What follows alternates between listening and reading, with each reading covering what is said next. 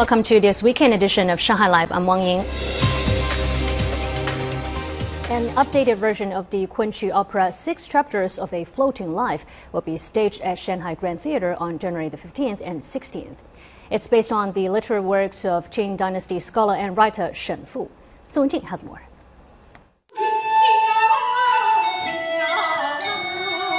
Shen Fu's book, Six Chapters of a Floating Life, contains autobiographical sketches about himself and his wife Chen Yun.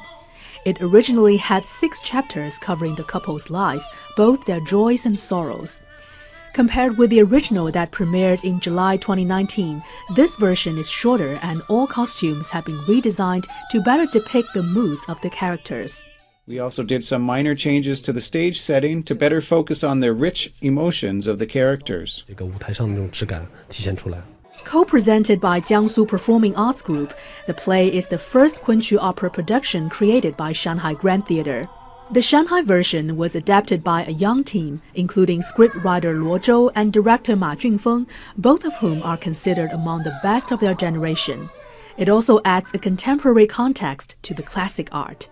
上海大剧院创作这部戏呢，也是希望 With the integration and cultural exchange project in the Yangtze River Delta region, we hope to display an original theatrical production that can fully represent our Jiangnan culture to the public.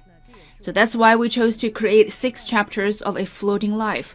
Hopefully, it will go on tour to other cities in China. The six chapters of A Floating Life has been translated into many languages. Late author and scholar Lin Yutang first translated it into English in 1936. He once said the book captures the essence of a Chinese husband and wife's way of life. 宋文静，上海 Live。